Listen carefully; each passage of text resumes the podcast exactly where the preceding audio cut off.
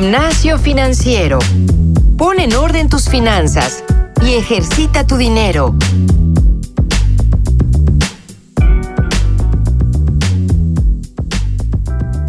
Hola, ¿qué tal? Bienvenidos a otro episodio de Gimnasio Financiero. Eh, mi nombre es Jimena Camino y estoy aquí como siempre con Francisco Eguiza. Paco, ¿cómo estás? Todo muy bien, Jime, ¿tú cómo estás? Todo muy bien, Paco, en orden. El día de hoy tenemos un tema bastante interesante, nos lo pidieron ustedes y nos lo pidieron desde hace muchísimo tiempo. De hecho, tuvimos un episodio, el número 56, si es que lo quieren eh, revisar. En este episodio 56 hablamos sobre la declaración anual de impuestos. ¿Por qué lo estamos trayendo a colación tanto tiempo después? Porque Pedro Villalobos del Distrito Federal nos envió un correo en ese entonces que creemos que es coyuntural para el día de hoy, ¿vale? Eh, no voy a leer todo el correo completo. Muchísimas gracias Pedro Villalobos por habernos escrito.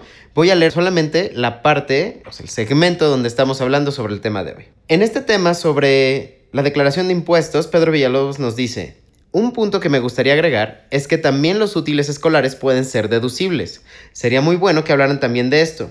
Somos muchos los padres que nos gustaría ahorrar cuando se trata del regreso a clases. Pedro, entonces hicimos nuestra tarea, hicimos un trabajo entre Jimena y yo de investigación de cómo realmente se puede ahorrar en el tema de, útiles escolares. Obviamente vamos a tocar el tema que tú nos dices sobre eh, deducir impuestos con ello, pero podemos entonces comenzar.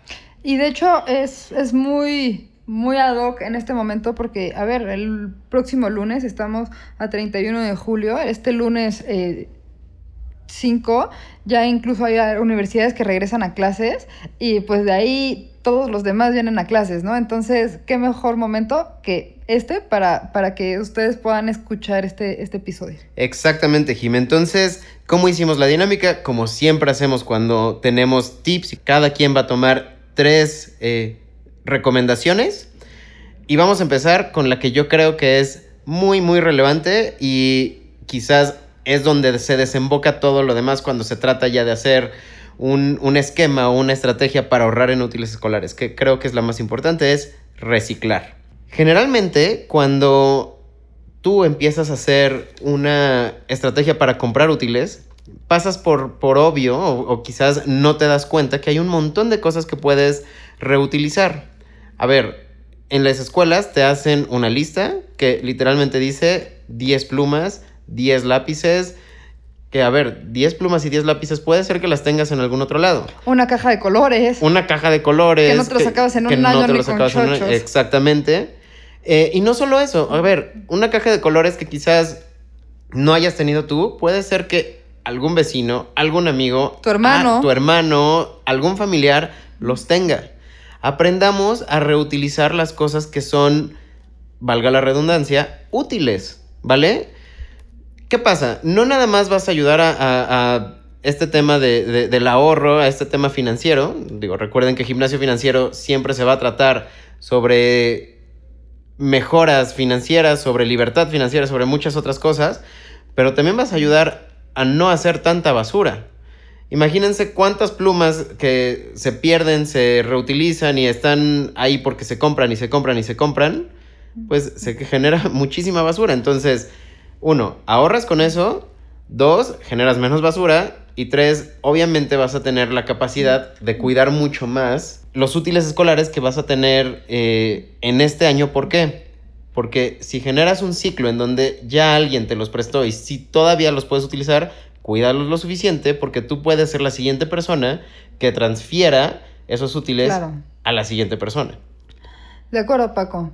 Eh, me gustaría añadir, eh, ahora que justo vamos comenzando el episodio, que aparte este es un momento bien valioso en el que podemos tomar a nuestros hijos, eh, bueno, yo no los tengo, tú no los tienes, pero los que los tengan pueden tomar a sus hijos y enseñarle una infinidad de cosas, desde valores, ahorro, eh, todo este tipo de cosas, ¿no? El, valor de reutilizar basura, ecología, etcétera, ¿no? Este, y temas financieros, ¿no? Porque, claro, una cosa es reutilizar, hoy eh, ellos tendrán que cuidar, como bien dice, sus útiles para que luego alguien más los pueda usar, pero en el futuro tendrán que cuidar un coche o tendrán que cuidar un millón de cosas, ¿no? Y, es una forma de empezarlos a ser un poco responsables, ¿no? De acuerdo, y también agregar, a ver, Pedro nos habla de, que hay muchos papás que, que, les gustaría ahorrar con el tema de regreso a clases y demás, pero no nada más hay muchos papás, ok, tú y yo no tenemos hijos, pero a mí me tocó comprar mis útiles escolares cuando estaba estudiando en la universidad. Completamente. Y, y, definitivamente, digo, había muchos eh, compañeros que, digo, en la universidad en la que yo estaba, hay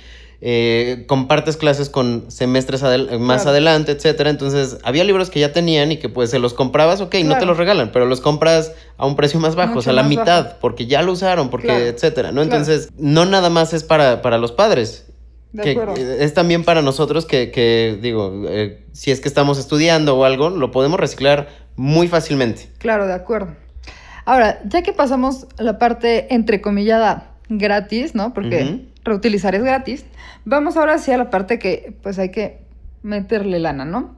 Eh, y para esto, lo primero que yo les quiero decir es, hagan un presupuesto. Y siempre se los digo.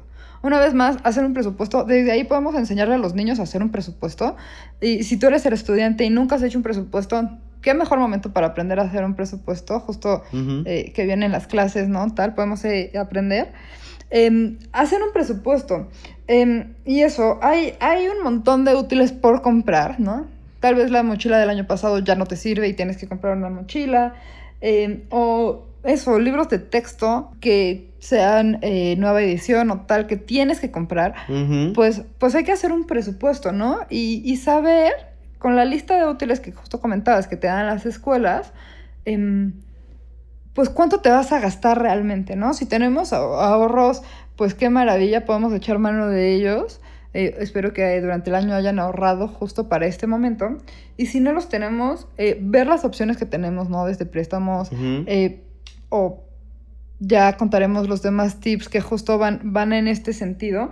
Pero por favor, hagan un presupuesto de todo, ¿no? Porque no solo son los útiles, los libros, las plumas, los forros, las etiquetas también está el uniforme, ¿no? Y, hay un montón de gastos que tenemos que considerar eh, para, para, justamente este momento, desde la inscripción, que probablemente es el, el, trancazo más fuerte de un solo golpe que tenemos que hacer, ¿no? De acuerdo. Ahora, ok, eh, vamos al siguiente tip.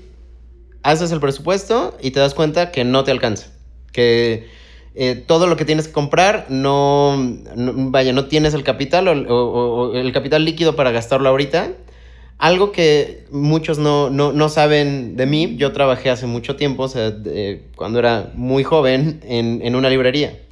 Y ¿Qué? Sí, de verdad. Entonces, y era, además era una librería que estaba, era la librería adjunta de la preparatoria en la que yo estaba. Entonces, ¿qué pasaba? O sea, llegaban muchas veces eh, a mitad de, del, ciclo escolar eh, con la mitad de, de la lista de útiles que les faltaba comprar. Entonces, eso me hizo pensar que, claro, hay compras escalonadas. No tienes que comprar todo justo antes de que empiece el ciclo escolar. Hay ciertas cosas que puedes decir, ok, una compra escalonada es saber, por ejemplo, si estás pidiendo algo para una clase de diseño, pues no todo lo vas a utilizar desde el día uno que empieza el, ciclo. Lo vas a poder utilizar quizás dos, tres meses después. Entonces cómpralo dos o tres meses después. Para esto, la recomendación es que se, se asesoren con, las personas de la escuela, ¿no? Que les puedan dar un poco para saber efectivamente qué puedes comprar eh, un poco más adelante.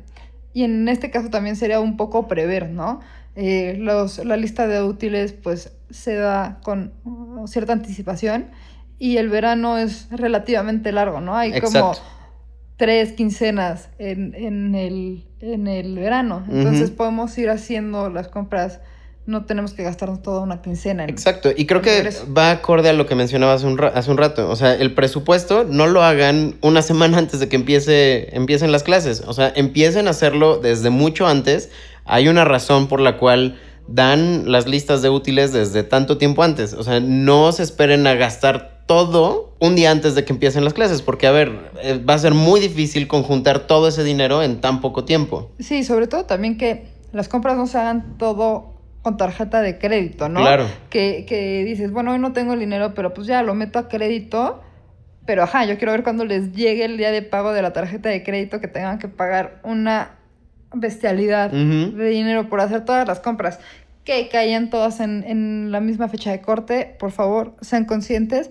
Y si tienen varias tarjetas de crédito y las quieren hacer a crédito, revisen las fechas de corte para que se les vayan escalonando los pagos. Perfecto. El cuarto tip es, eh, efectivamente ya hablamos un poco de, de, reutilizar, pero en este sentido voy a la parte electrónica, ¿no?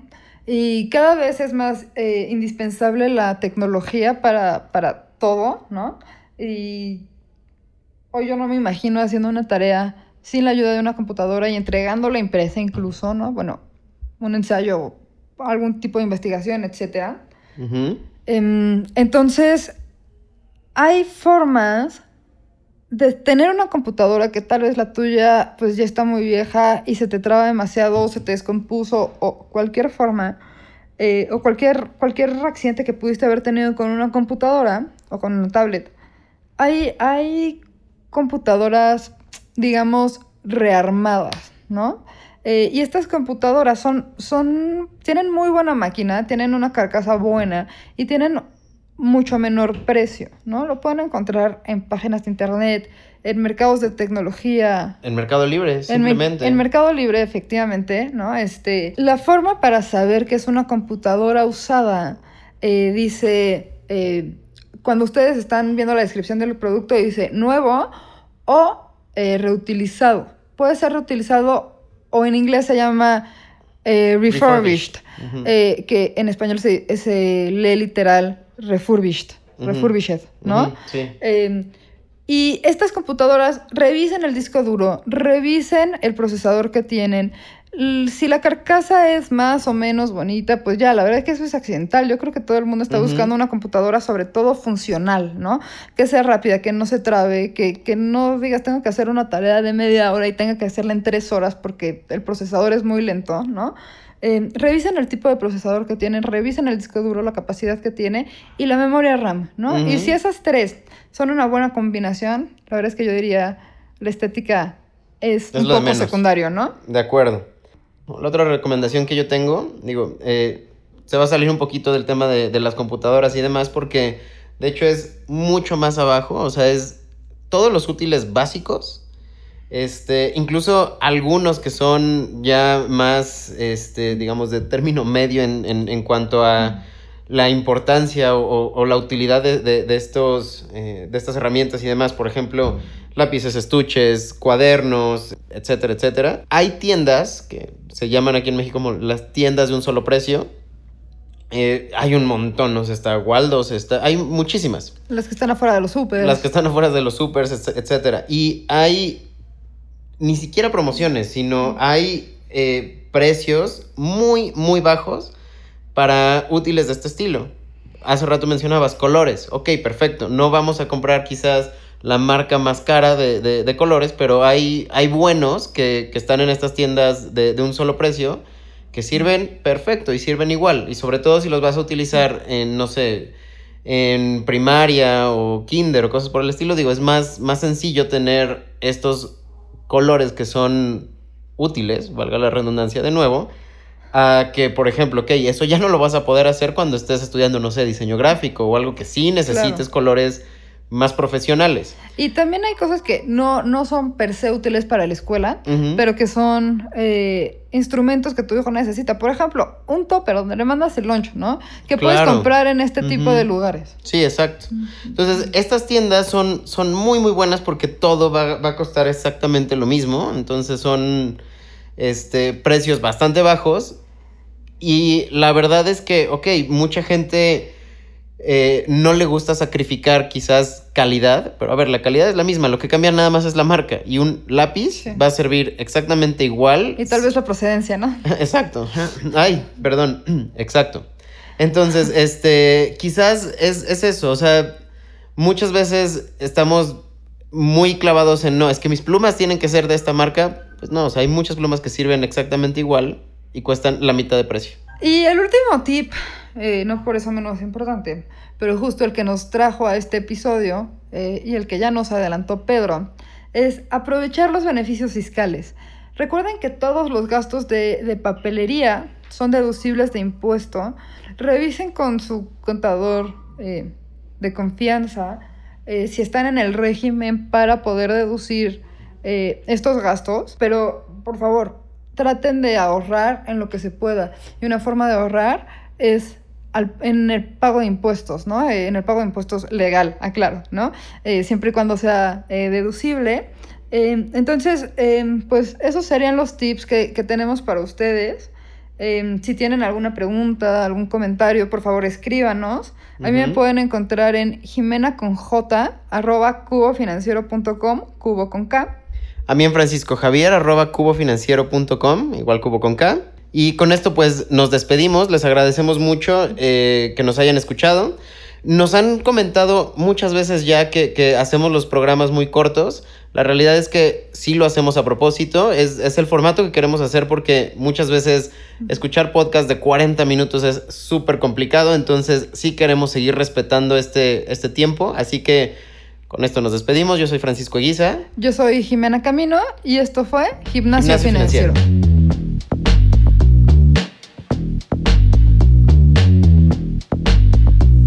El entrenamiento de hoy ha terminado. No olvides reforzar tus finanzas todos los días y compartirnos con tus amigos. Te esperamos la próxima semana en Gimnasio Financiero.